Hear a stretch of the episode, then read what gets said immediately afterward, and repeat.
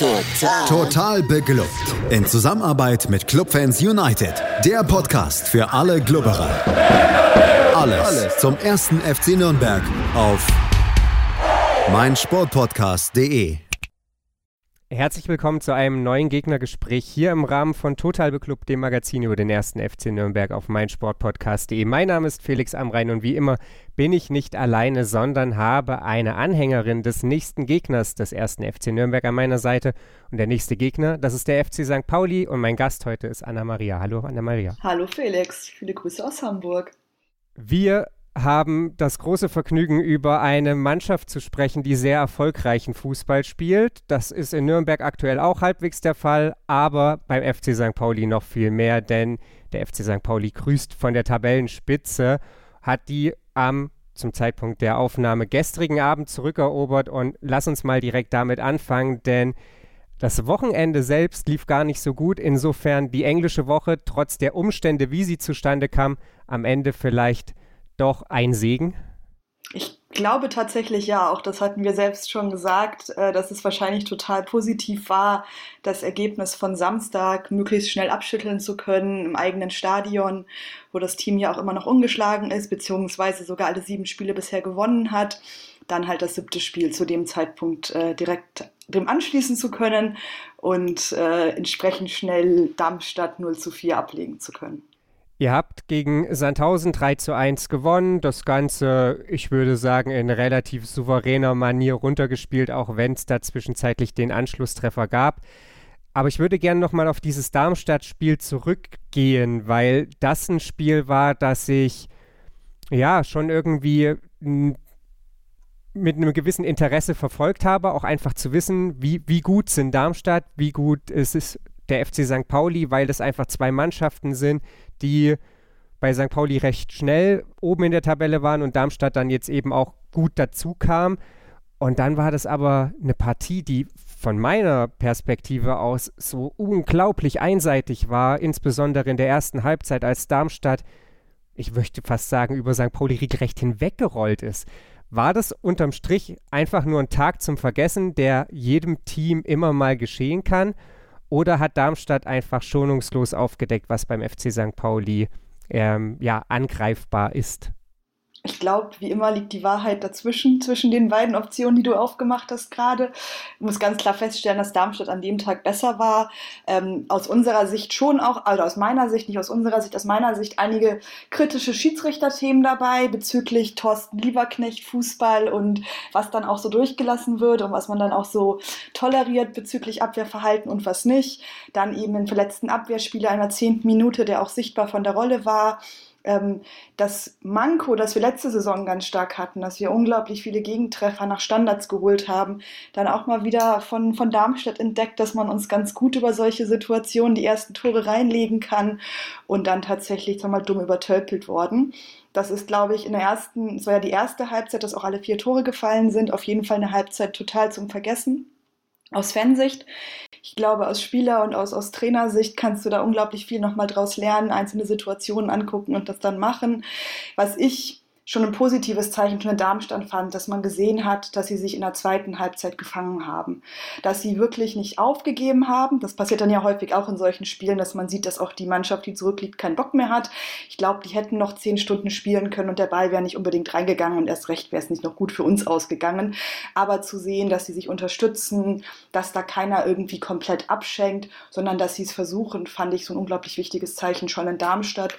Und dann ja irgendwie in der zweiten Minute, glaube ich, gestern das Tor gemacht, ist dann ja auch das Zeichen, dass man sowas eben abschütteln kann, was ich gerade in so einer Entwicklung von seiner Mannschaft, wenn man dann jetzt auch auf den Tabellenplatz guckt und was dann auch noch so auf uns zukommen kann, äh, unglaublich wertvoll finde. Und das soll die Leistung der Darmstädter gleichzeitig nicht schmälern, die einfach, glaube ich, schon auch erkannt haben, wie man uns knacken kann und das dann auch richtig gut gemacht haben.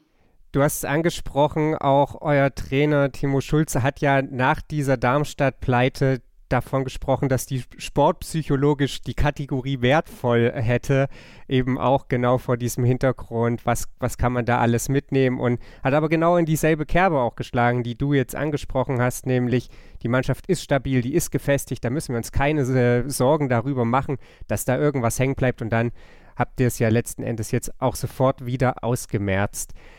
Bevor wir über das jetzt auch bevorstehende Spiel sprechen, würde ich gerne noch mal ein bisschen weiter in die Vergangenheit springen, denn nach der letzten Saison oder vielmehr die letzte Saison war ja eine, die sehr unterschiedlich war für den FC St. Pauli. Nach sehr zähem Beginn äh, ging es dann ja sehr, sehr gut weiter, äh, bevor dann das Ende ja unter es geht um nichts mehr, glaube ich, zu verbuchen war. Äh, insgesamt der FC St. Pauli in der vergangenen Saison durchaus ja für begeisternden Fußball dann phasenweise auch gestanden, aber eben auch ein Team gewesen, das dann durchaus wichtige Spieler nach der Saison ziehen lassen musste. Schrie, äh, ja, Stichwort Leihende ist da, glaube ich, ja zu nennen. Äh, Salazar, Mamouche sind da, glaube ich, vor allem die beiden, die nicht nur mir in den Sinn kommen.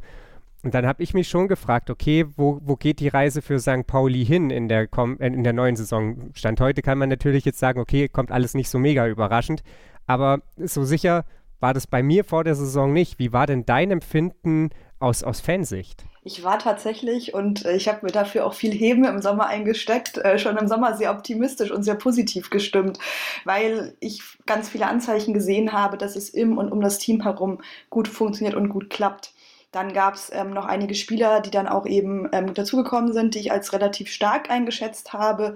Teilweise auch Spieler, die ich vorher nicht kannte, jetzt zum Beispiel äh, Jakov Medic, der sich super macht, der jetzt verletzungsbedingt ausfällt wahrscheinlich auch in Nürnberg nicht dabei sein wird, wie ich das einschätze zumindest, ähm, dass ich schon gesagt habe, ich glaube, wir können da oben mitspielen. Auch in dem Wissen, dass ähm, Bremen runtergeht. Ich meine, dass es so viel Chaos in Bremen gibt, wie es jetzt aktuell passiert ist, hätte natürlich vor der Saison, glaube ich, auch keiner vorher gesagt, dass auch Schalke nicht runtergeht und die erste, äh, die zweite Liga von, von oben aufrollt und da total einfach wieder hochgeht, haben wir, glaube ich, häufig genug in der zweiten Liga gesehen, sodass ich schon gesagt habe, ich glaube, da da ist eine gute Chance, dass es jetzt so gut klappt, äh, traut man sich als St. Pauli-Fan ja teilweise auch gar nicht mehr zu träumen nach der langen Zweitliga-Zugehörigkeit.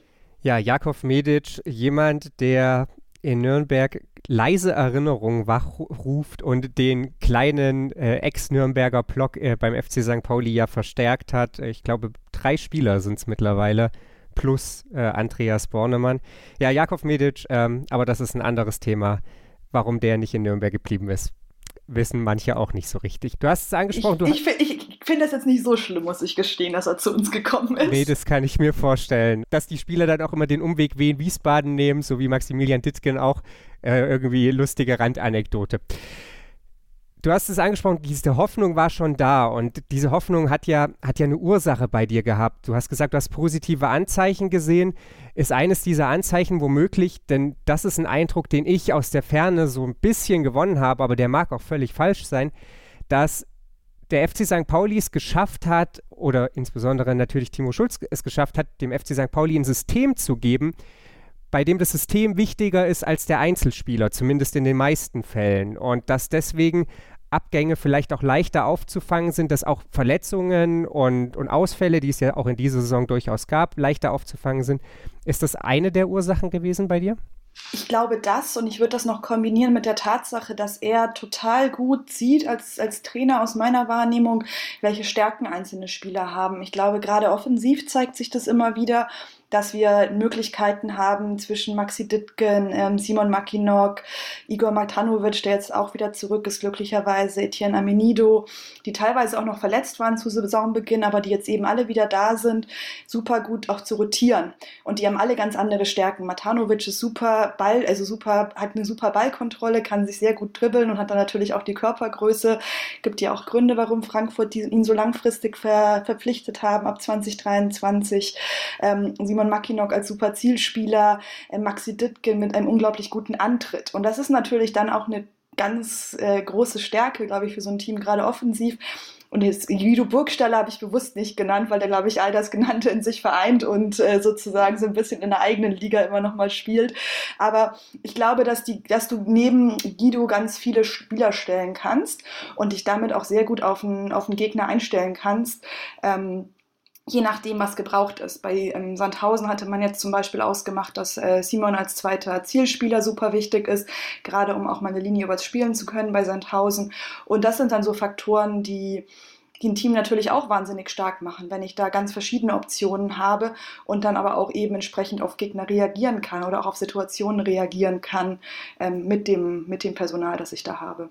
Schauen wir mal so ein bisschen darauf, wie diese Saison sich dann entwickelt hat. Es ging ja gut los, 3 zu 0 Holstein Kiel äh, weggebügelt am ersten Spieltag, dann ein zähes 0 zu 0 gegen Erzgebirge Aue, aber da werde ich nicht drüber urteilen, da der FCN ja da nicht anders gespielt hat, im DFB-Pokal die Hürde Magdeburg übersprungen und dann natürlich für den FC St. Pauli besonders wichtig, den HSV geschlagen.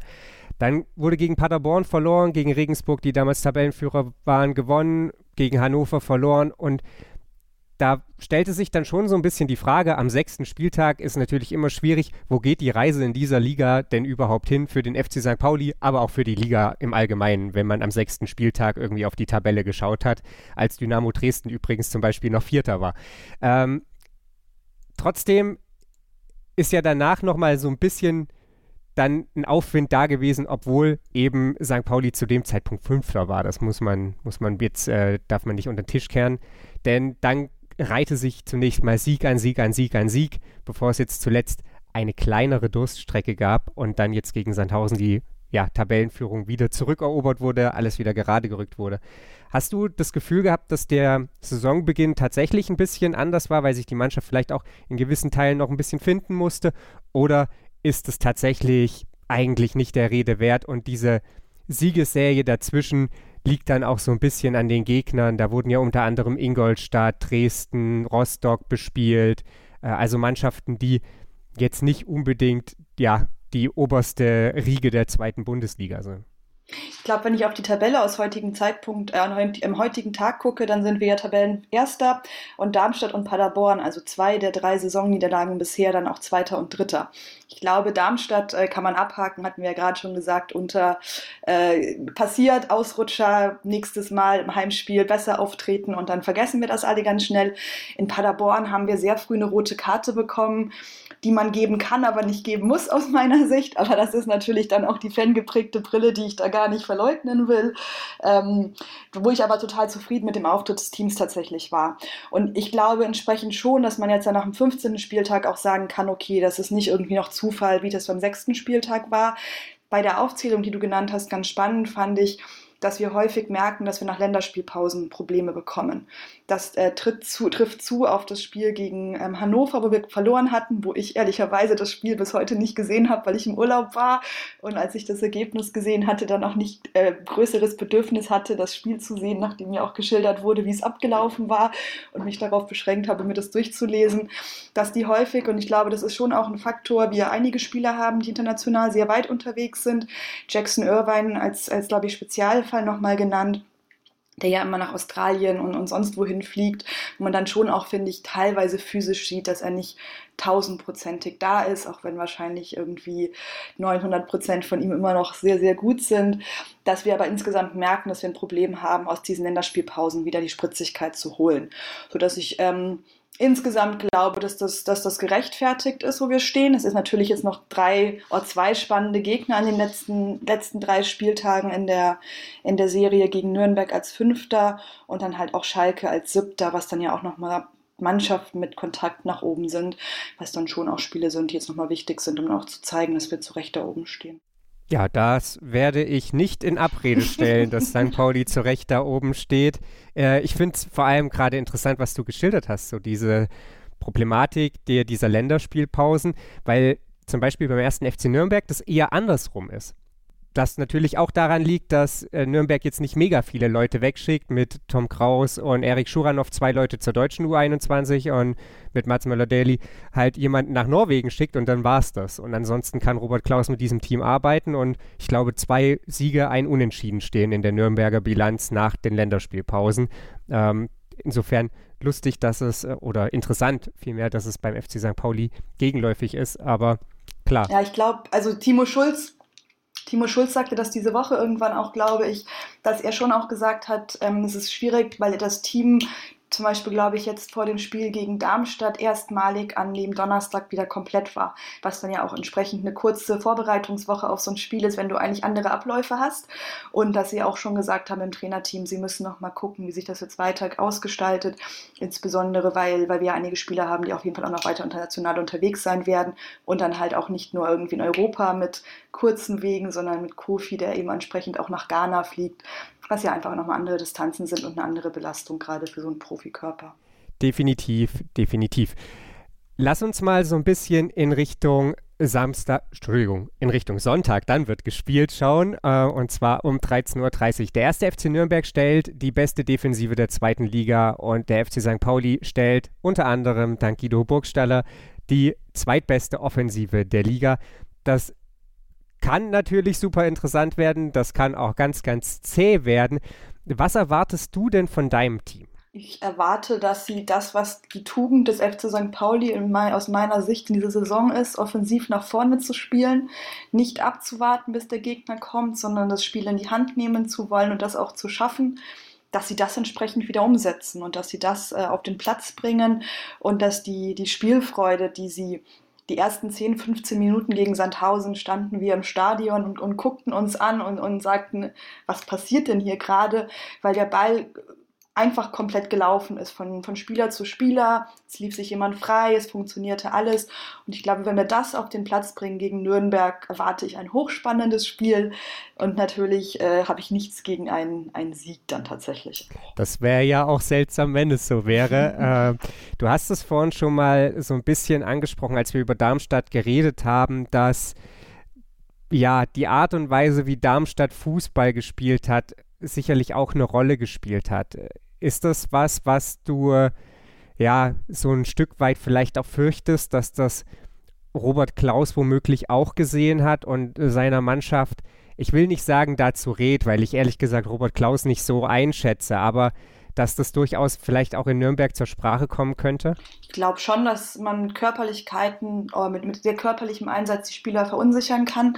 Ich habe tatsächlich vorhin nachgeguckt. St. Pauli ist mit ist das Spiel, das neben Regensburg am häufigsten gefault wird im, im Durchschnitt in der Saison bisher und äh, das auch am wenigsten fault. Also das schon eher versucht, wirklich Sachen körper, äh, körperlich, sage ich, eher spielerisch zu lösen und nicht so sehr über auch mal irgendwie da reingehen, auch mal auch auf andere Wege zu stoppen, was jetzt nicht heißt, dass es nicht gar nicht vorkommt, aber es ist nicht die präferierte Lösungsvariante.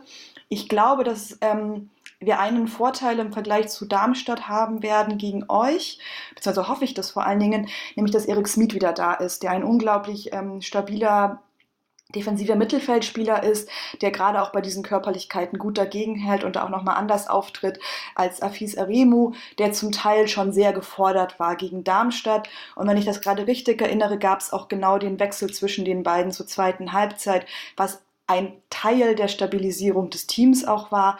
Rick Smith kommt aber aus einer relativ langen Verletzungspause und man muss dann, glaube ich, auch gucken, einfach wie fit er tatsächlich am Sonntag ist, ähm, was, was natürlich für mich gerade in die Zukunft schauen und, und Glaskugel, lesen, Glaskugel lesen ist, weil ich das auch nicht, einfach nicht weiß. Warum ich unter anderem gesagt habe, dass ich Robert Klaus übrigens nicht so einschätze. Nürnberg ist die Mannschaft, die am zweitwenigsten fault. Also es ist, treffen die beiden fairsten Teams sozusagen aufeinander. Das, das, das, schreit ja schon nach zwei roten Karten in dem Spiel, nur um die Statistik komplett zu widerlegen, wenn ich mir das nicht hoffe. Ja, man darf gespannt sein. Ich bin auf jeden Fall gespannt. Glaube, dass das ein sehr, sehr ansehnliches Fußballspiel werden kann, wenngleich als Clubfan natürlich immer die latente Angst mitschwingt, dass es hier auch richtig auf die Mütze geben könnte. Und äh, bedanke mich auf jeden Fall bei dir, Anna-Maria, für deine Einschätzung. Sehr gerne. Wir sind noch nicht ganz fertig hier in diesem Podcast. Wir schauen natürlich gleich auch wieder auf die Clubfrauen. Die haben am vergangenen Wochenende ein wirklich spektakuläres Spiel gegen Leipzig hingelegt. Dazu gibt es gleich mehr. Und wir schauen natürlich auch in die Vergangenheit zwischen dem ersten FC Nürnberg und dem FC St. Pauli. Schatz, ich bin neu verliebt. Was? Da drüben. Das ist er. Aber das ist ein Auto. Ja, eben. Mit ihm habe ich alles richtig gemacht. Wunschauto einfach kaufen, verkaufen oder leasen. Bei Autoscout24. Alles richtig gemacht. Vernimmt sich, was man will. Dann wilde Gerüchte entstanden. Fast nichts davon stimmt. Tatort. Sport. Wenn Sporthelden zu Tätern oder Opfern werden, ermittelt Malte Asmus auf meinsportpodcast.de. Folge dem True Crime Podcast, denn manchmal ist Sport tatsächlich Mord. Nicht nur für Sportfans. Wer bei diesem Spiel dabei war, wird es so schnell nicht vergessen. Am vergangenen Sonntag gewinnen die Clubfrauen mit 4 zu 3 gegen Leipzig und das erzählt nicht mal die halbe Geschichte.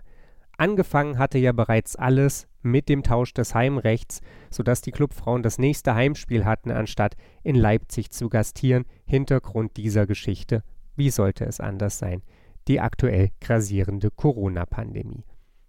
Das Spiel selbst war dann nicht einmal zehn Minuten alt, als es seinen ersten Aufreger bekam. Die Schiedsrichterin pfiff, zückte die rote Karte gegen die Leipzigerin Krug wegen Notbremse und entschied obendrein auf Elfmeter für den ersten FC Nürnberg. Über die rote Karte gibt's nicht viel zu diskutieren. Letzte Person auf dem Spielfeld vor der Torhüterin, insofern gerechtfertigt, aber der Foul-Elfmeter, der war unberechtigt, denn das Foul fand klar außerhalb des Strafraums statt. Jessica May trat an und scheiterte. Karina Schlüter, die Torhüterin der Leipzigerin, entschärfte ihren Versuch unten rechts. Die Clubfrauen versuchten das Spiel an sich zu reißen und in der 32. Minute war das von Erfolg gekrönt. Über die rechte Seite brach Rebecca Saalfelder durch und ihr Flankenlauf mündete dann in genau so einer, einer Flanke in den Strafraum. Dort fand sie Nastasia Lein, aber der sprang der Ball irgendwie gegen den Oberschenkel und von da etwas kurios zu Nadja Burkhardt, die sich diese Chance dann nicht nehmen ließ und in der 32. Minute zum 1 zu 0 verwandelte. Die Clubfrauen auch in der Folge darum bemüht, den Vorsprung auszubauen gegen dezimierte Leipzigerin und es gelang auch quasi mit dem Halbzeitpfiff. Nastasia Lein wurde wunderbar von Jessica May aus der Abwehr heraus gefüttert und dieser lange Ball, der hebelte die komplette Leipziger Abwehr aus.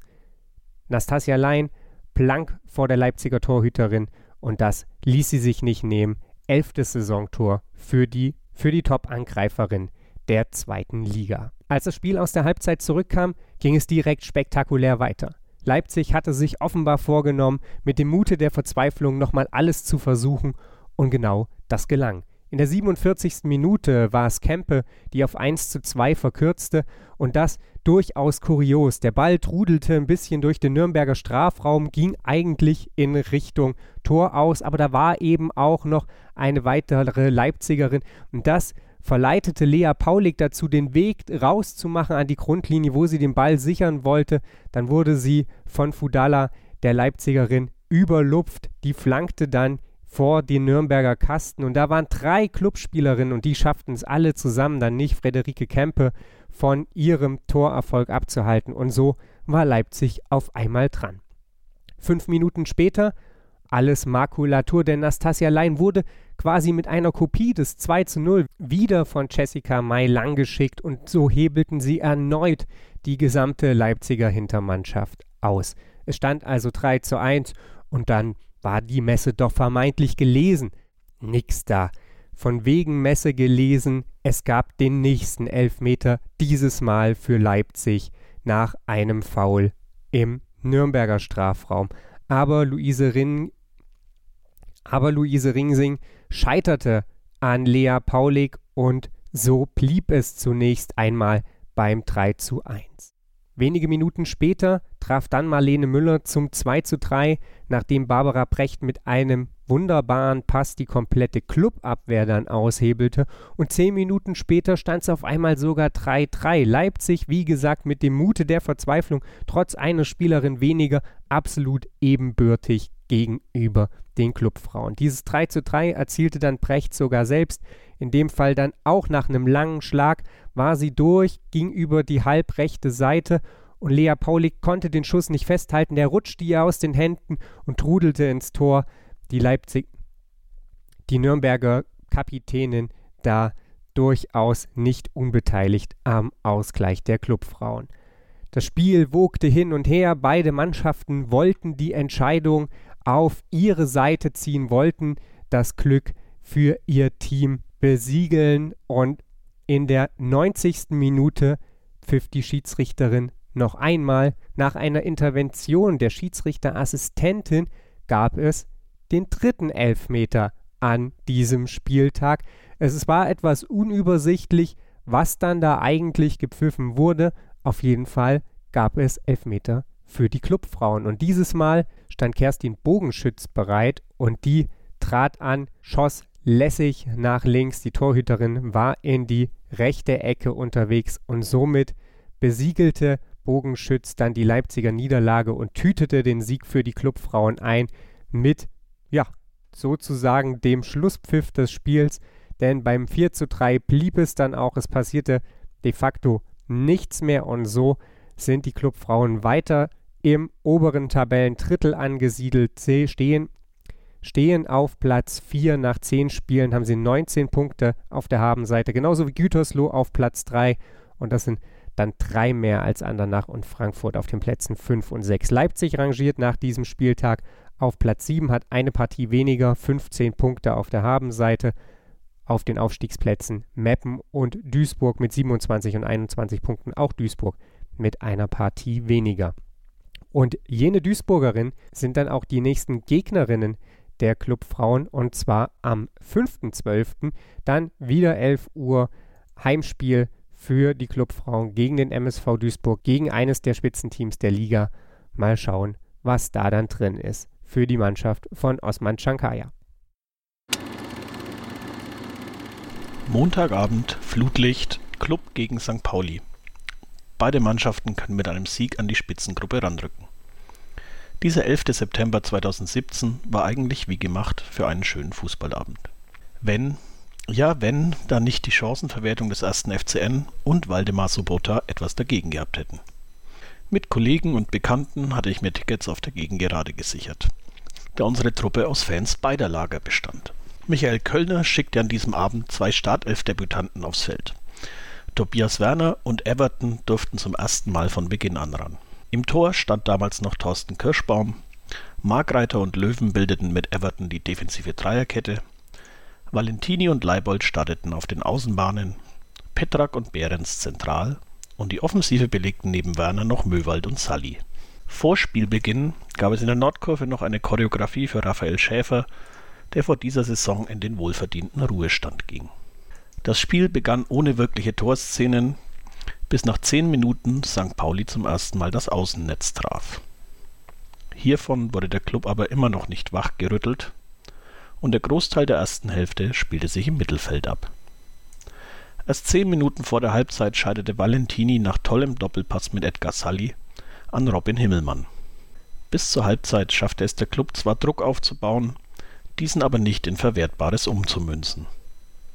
Die Punktgleichheit der beiden Teams vor dem Spiel war hier deutlich zu erkennen. Keiner war wirklich das bessere Team.